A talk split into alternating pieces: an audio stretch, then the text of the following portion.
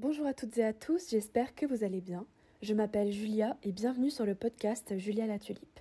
Ici on parle de minimalisme, de frugalisme et de simplicité volontaire. L'audio qui va suivre est extrait d'une vidéo que j'ai publiée sur ma chaîne YouTube. Je m'adresse donc à mes abonnés et à ceux qui regardent mes vidéos, mais tout ce que je dis est applicable ici. Quand je vous inviterai à vous abonner, je parle évidemment de ma chaîne YouTube, mais aussi de ce podcast sur votre plateforme d'écoute préférée. N'hésitez pas à me laisser un commentaire, un j'aime, une étoile ou à vous abonner. N'hésitez pas non plus à me contacter sur Instagram. Bonne écoute Bonjour à tous et bienvenue dans ce nouvel épisode sur Julia la Tulipe. Aujourd'hui nous allons parler de minimalisme digital. Pour commencer, la définition du minimalisme digital.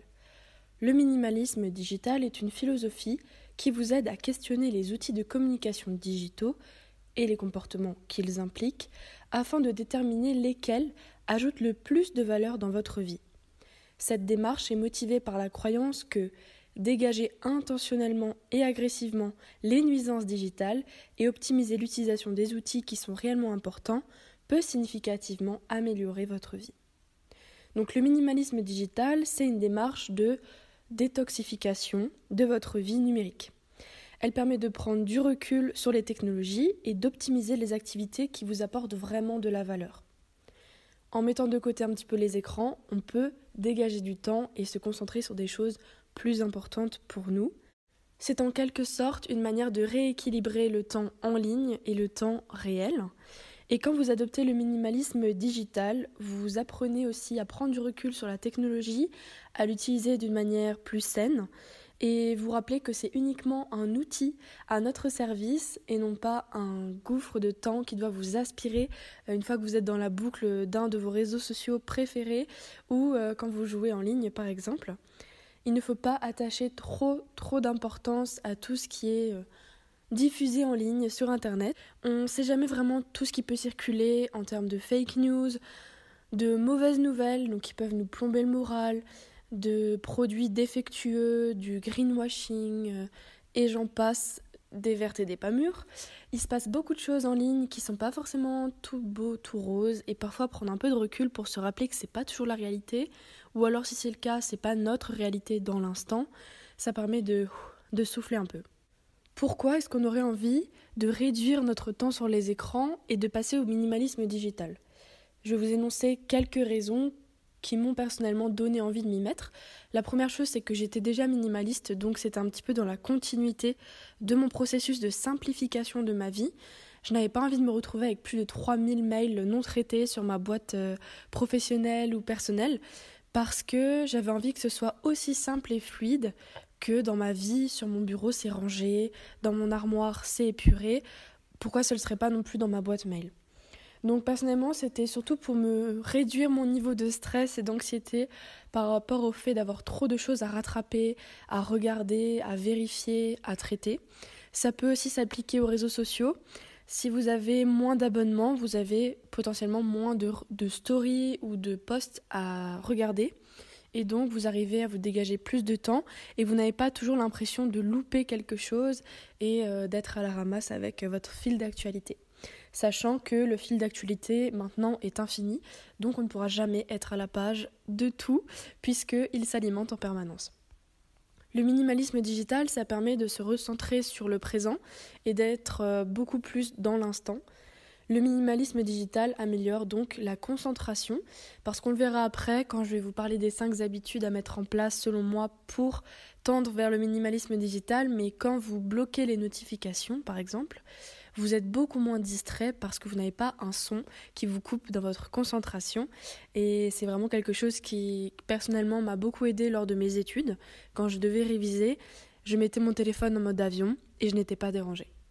Donc ça améliore aussi la concentration et je pense que ça aide aussi finalement à se recentrer plus sur soi-même et les activités réelles dans la vraie vie qui nous permettent de nous construire en tant que personne et donc euh, de penser clairement, d'avoir son propre avis, de ne pas être influencé ou influençable à longueur de journée sur les réseaux, par exemple.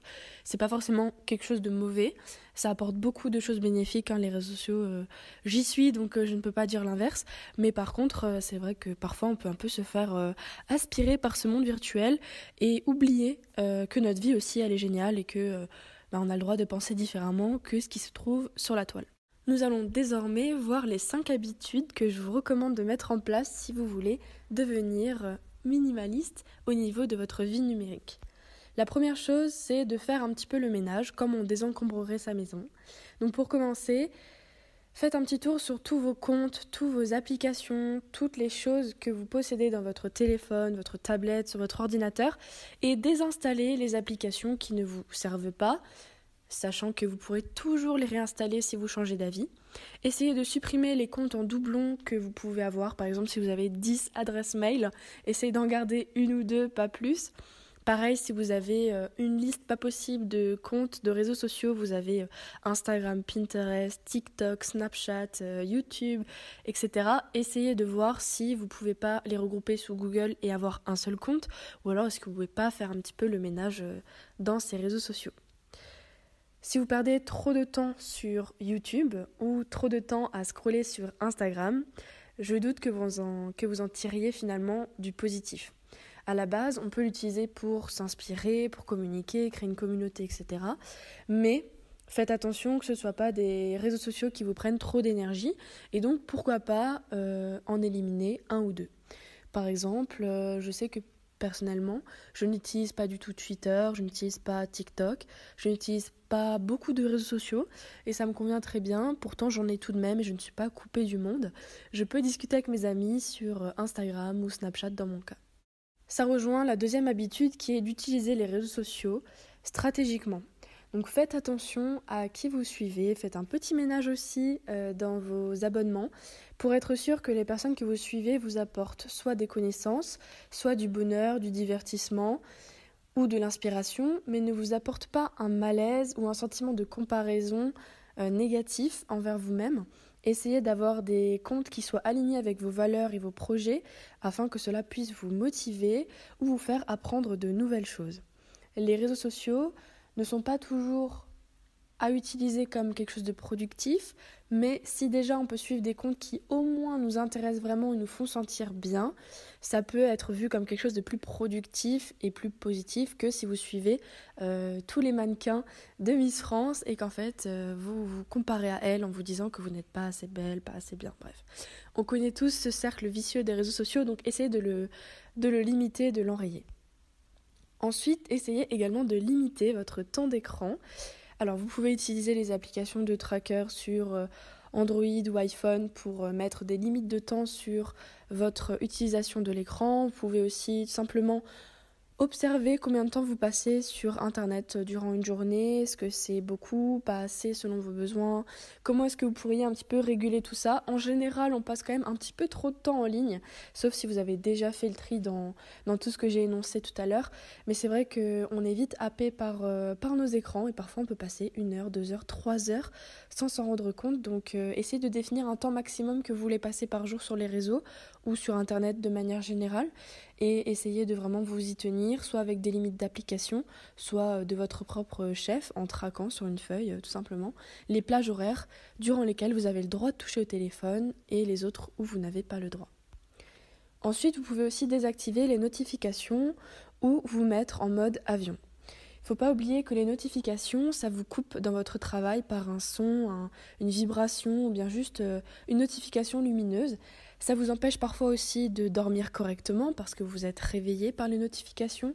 Ça peut devenir une vraie charge mentale que de répondre dans l'immédiateté à toutes ces sollicitations. Or, vous n'y êtes pas obligé, première chose. On n'est pas obligé de répondre dans la seconde à chaque message que l'on reçoit. On n'est pas obligé de recevoir des messages pour se sentir bien. Et euh, c'est ok de ne pas avoir de notification. Donc ce qu'on peut faire, c'est qu'on peut mettre son téléphone en mode avion. Par exemple, si on va réviser ou faire une activité qui nécessite de la concentration. Ou alors on désactive simplement les notifications des réseaux. Et on n'y retourne que quand on pense qu'on a du temps à y passer ou qu'on a quelque chose à y faire. Personnellement, les seules notifications que je garde sont les appels et les messages Pour tous les autres réseaux sociaux, c'est-à-dire Instagram et Snapchat dans mon cas, je n'ai pas les notifications et j'y vais uniquement quand j'en ressens l'envie, le besoin ou que j'ai le temps. Et enfin, le cinquième conseil, et non des moindres, qui personnellement m'a vraiment changé ma vision des réseaux sociaux, d'Internet, euh, de mon téléphone, c'est de faire une diète numérique, une détox digitale. Euh, clairement, il n'y a pas une seule méthode à utiliser. Vous pouvez regarder sur Internet, il y en a plein, plein, plein. Moi, ce que j'ai fait, c'est que j'ai carrément changé de téléphone. J'ai racheté un ancien téléphone à touche. J'ai mis ma carte SIM dedans et je n'utilisais qu'avec euh, quelques contacts en cas de problème ou alors ceux qui voulaient me contacter devaient m'appeler parce que pour écrire un SMS, bah, je mettais euh, littéralement plusieurs minutes. Et c'est comme ça que j'ai compris que j'utilisais beaucoup trop facilement mon téléphone pour solliciter des personnes euh, pour des choses parfois pas urgentes, ou alors euh, je passais trop de temps sur les réseaux sociaux, et là j'en étais privée puisque c'était un téléphone très simple, sans internet. Donc ça m'a bien aidé de faire ça pendant une semaine. Ensuite, j'ai réitéré l'expérience quand j'étais à l'étranger en Espagne. J'ai pas utilisé mon téléphone de tout le séjour sauf si j'avais un problème, euh, ben, j'étais perdue dans une rue ou quoi que ce soit. Mais sinon, j'utilisais pas, je l'avais en mode avion dans mon sac et je l'ai pas rallumé. J'ai même fait l'expérience de le mettre dans une boîte et ça a très bien fonctionné aussi. Et j'ai également fait la plus longue digital detox durant les mois d'été. Euh, entre deux années d'études, j'avais plus envie d'être sur mon téléphone et de vraiment prendre du recul. Et du coup, ce que j'ai fait, c'est que j'ai prévenu tout le monde et j'ai mis mon téléphone dans une boîte pendant deux semaines. Ensuite, j'ai repris un téléphone Nokia à touche pour simplement euh, bah, prévenir quand même mes parents si j'avais un souci ou autre mais je n'étais pas euh, vraiment joignable puisque c'était compliqué pour moi, sauf si on m'appelait. Donc ça réduisait considérablement les interactions, mais ça faisait du bien de voir que bah, ceux qui appelaient, c'est qu'ils voulaient vraiment prendre des nouvelles, ou moi euh, inversement. Hein. Et sinon, bah, c'est que c'était pas forcément urgent et que ça pouvait attendre la fin de l'été. Donc voilà, j'espère que ça vous aura motivé à faire au moins une de ces habitudes. J'espère que cette vidéo vous aura plu. Si c'est le cas, n'hésitez pas à liker et à commenter votre rapport à votre vie numérique, comment est-il? Est-ce que vous êtes plutôt minimaliste? Est-ce que vous êtes un grand consommateur de réseaux sociaux? Est-ce que vous arrivez à faire des pauses? Sinon, pourquoi? N'hésitez pas non plus à me rejoindre sur Instagram, ce qui est paradoxal avec euh, tout ce que je viens de dire. Mais si vous avez encore Instagram et que vous y trouvez un intérêt, n'hésitez pas à me rejoindre sur cette plateforme. Je suis euh, assez active. J'essaye de poster des petits défis, des petits compléments à mes vidéos. J'espère que vous pourrez vous aussi devenir un petit peu plus minimaliste au niveau de votre vie numérique. En tout cas, je vous le souhaite, car personnellement, ça m'a beaucoup apporté. Et je recommande à tout le monde d'au moins essayer de faire une petite pause un jour dans la semaine, une soirée, le week-end, voire euh, sur plusieurs jours. Vous verrez que ça fait du bien et on peut vivre sans. Merci à tous pour votre écoute, passez une super journée ou une belle soirée et on se retrouve dans 10 jours pour un nouveau podcast sur la chaîne. Merci beaucoup et à bientôt. Au revoir.